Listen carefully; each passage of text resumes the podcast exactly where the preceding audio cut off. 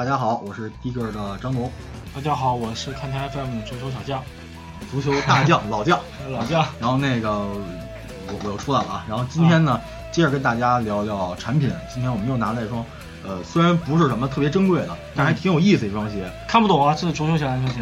呃，这是肯定是篮球鞋了，但是但它长得非常像足球鞋。这双鞋当年元年我穿的时候呢，觉得它长得特别像刺客，尤其你从穿着的角度往下看，非常像一双尖头的那种那种亮面的。它可以踢着去踢球吗？肯定不行，不光是脚坏，鞋也会坏。呃，说这么多，其实真正穿这双鞋的朋友们，大家应该已经从这个几个特质里嘛猜出是哪双了，就是 Hyperfly，耐克历史上轻量化最著名、最极端的产品，也是一个非常经典的一个篮球鞋 Hyperfly。然后咱们今天就聊聊这个，这双鞋其实，呃，我我第一次拥有的应该是上高中的时候，然后那么青涩的，对对对，那个时候呢，这双鞋呢。打折打的非常厉害，五十年前四十年前？我天哪，真是 那个时候，那个时候啊，那时候已经有我高中了，我高中离很久了。然后那个时候呢，这双鞋当时在国内啊穿的人很多，就是学校里，呃，打折打的很厉害。在北京一些比较呃大家都知道店铺啊，我就不做广告了，因为而且但是这店铺现在也没了啊，打折三百来块钱一双，啊，对，三百多块钱，呃。非常漂亮，非常帅，颜色非常多。当时呢，我买了一双，然后非常开心的就去上学了。那你这双是新的啊？这是复后来复刻的。对。然后我那元年的呢，那个有有机会拍照给大家看啊。现在那个还在，但有一只脚已经坏了。嗯。然后非常开心，穿上去学校，觉得这个漆皮嘛，大家都是这样的。银色的漆皮非常帅。但是呢，没两天啊，大概有多长时间，就发现这鞋特别不舒服。嗯。特别硌脚，硬。啊，底儿特别薄，跟踩地似的。但是呢，还是非常帅，不忍脱下来。嗯，大概打了差不多三个礼拜球之后吧，脚伤了，鞋面都裂了啊。对，然后呢，这双鞋好像就被我收起来了。哎，漆漆皮的鞋子好像都有这个问题。对，尤其在当时的那个漆皮啊，比现在漆皮按说要好，它里面真的是皮，所以说它到冬天之后呢会变硬，嗯，然后它就更容易裂了。这个。也算是一些局限性吧。然后这双 Hyperfly 呢，所以说当时给我留下印象呢，其实是很矛盾的。它非常轻，然后而且当时那街舞风雷的广告特别的火。嗯，这个白巧克力威廉姆斯是他代言人之一嘛。白巧克力当时就是，哎，我就觉得白巧好像是蓝色的吧？对对对，虽然说它是一个复刻的普通版本，而且买来挺便宜的，但是它会让我想起白巧克力那个。那。而且我们聊天的时候，其实白巧克力跟卡特是拯救了后乔丹时代的收视率的。嗯，那确实球风非常非常非常华丽，在华丽对。虽然说实话，有时候白巧克力不是特别靠谱，但是它是那个年代你最愿意去打开电视看见的球员之一。我觉得就是他跟卡特。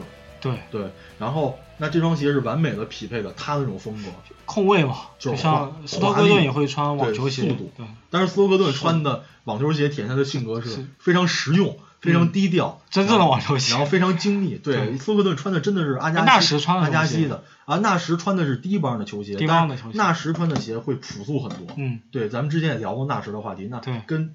白巧克力是完全比不了，一双极就跟他的性格或者跟他的球风一样，极端，非常的极端，非常的招摇张扬，然后也很华丽丽的一双鞋。但有的时候呢，可能不是那么实用。嗯，这双鞋我觉得虽然它不是白巧克力的签名鞋，但它是当时而且当时联盟穿它的人其实著名度还不少，比如费舍尔穿过，但费舍尔的体型跟他不太搭配。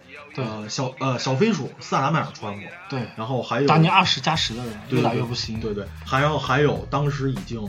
刚才讲到一个实用的问题啊，就轻量化好像也是比较争议的吧？足球、篮球对对对，很多人会说轻量化之后，到底我们需不需要产品做那么轻？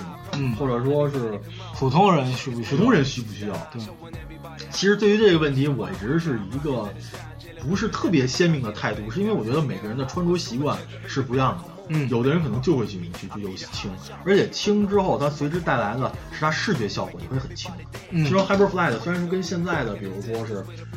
像阿迪达斯的 Creed Light 啊，或者说是耐克之前的科科比啊，或者最近的 Hyper 比起来，它可能就没有那么轻了。但它在二十一世纪初的时候，它是历史上最轻的球鞋，并且它在视觉上也很轻。对，这个其实是大家所追求的。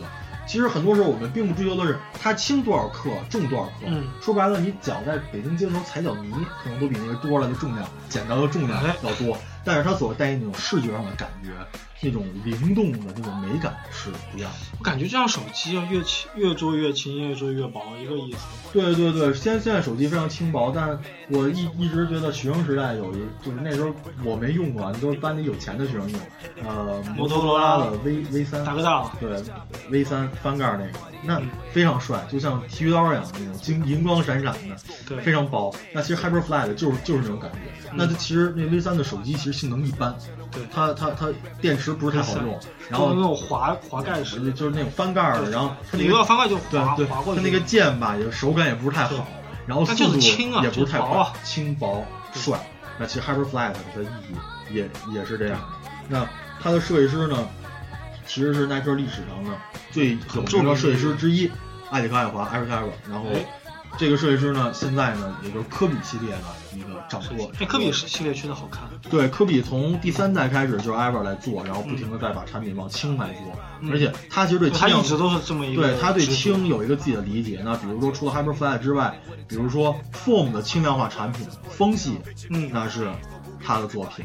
那像比如说，呃，像佩佩佩顿的一些产品。也是 Ever 也参与了设计，那包括像喷尼这些，他最早是做配盾，呃，他最应该说是他的成名比较成名的作品应该是蓝喷，这个应该是虽然他之前也有很多其他的作品，但是他真正我觉得被大家捧上神坛，嗯，应该是靠的蓝喷，而这双鞋呢，当时让 Ever 面临了非常大的骂名，嗯，因为大家都知道这双鞋非常帅，配色非常多，但是它容易坏，不不舒服，容易坏。艾弗后来自己也说嘛，说这双鞋其实是一个概念性的产品，对它显然不适合所有的人。其实像我这样其实不太关注收藏的人，我都知道漆皮坏这个事儿，可能就是因为这双鞋。对它非常容易的裂，这个你一些大的动作，包括放的时间长了，然后要保养，这个这个空气冷啊什么，它都会造成它寿命的短。就简短，但是这个在当时是非常华丽的，而且掀开了耐克篮球鞋一个轻量化的一个新的篇章吧。我们从仅说耐克来说，它的轻量化其实可以追溯到 Flat 八九，一九八九年，当时在 Force 如日中天的时候，耐克搬出来了 Flat 系列，嗯，通过降低鞋帮这种最其实不需要没有技术含量，因为当时确实也没有什么其他的先进技术，通过最简单的方法去营造出鞋有分成内线和外线。代言人是雷吉年轻的雷吉米勒，然后再到之后把 Flag 系列一步一步打造，直到是，并且通过很多种科技，比如说是猴爪也好，或者说是 Form 也好，那直到是呃两千零一年之后 Hyperfly 诞生，但是 Flag 系列后来有了新的发展，就后来被 Shocks 所呃驾驭，然后再到最近几年这个系列已经逐渐的。呃，里面呢被逐渐雪藏了，这高化到只有鞋面两边简单的 TPU 支撑，嗯，所以造成这双鞋它支撑其实是非常非常的不好。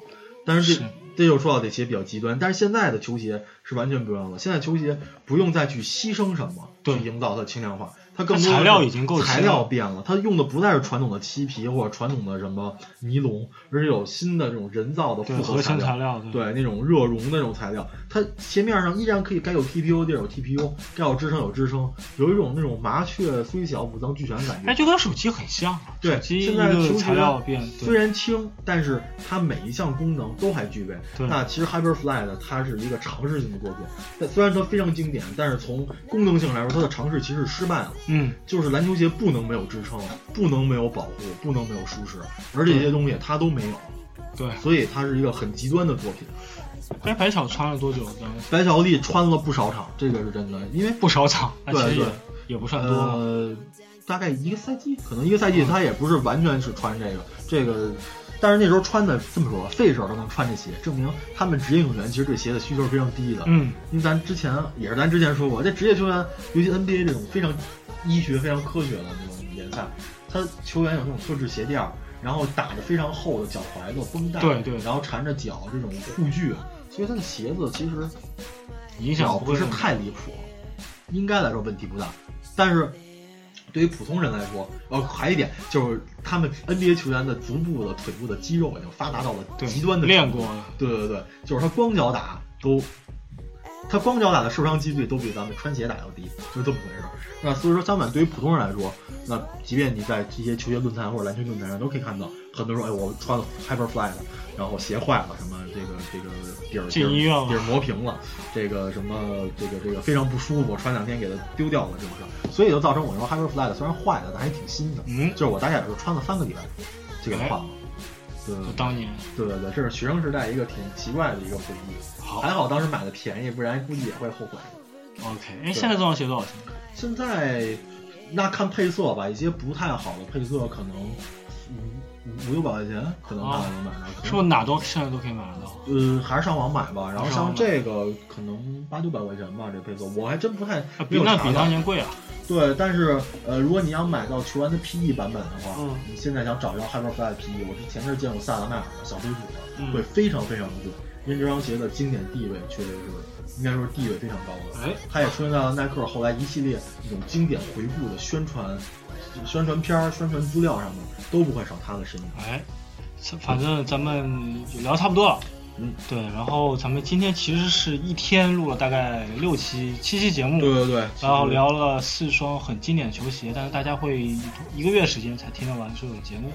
然后这里可以再继续做小广告啊，就是未来可以去关注第一个的呃微信微博然后也关注看他 fm 的微信微博然后我们会不定期的去做节目去做直播在直播的里面可以看到图文可以看到图片也可以去跟我们的主持人跟张龙做交流。哎呦呵哎太太棒了哈哎好科技的力量 咱们多多交流就多交流好我回去摇头嫂子谢谢哎好感随时关注我们的更新对感谢大家感谢大家谢谢哎好这是个意思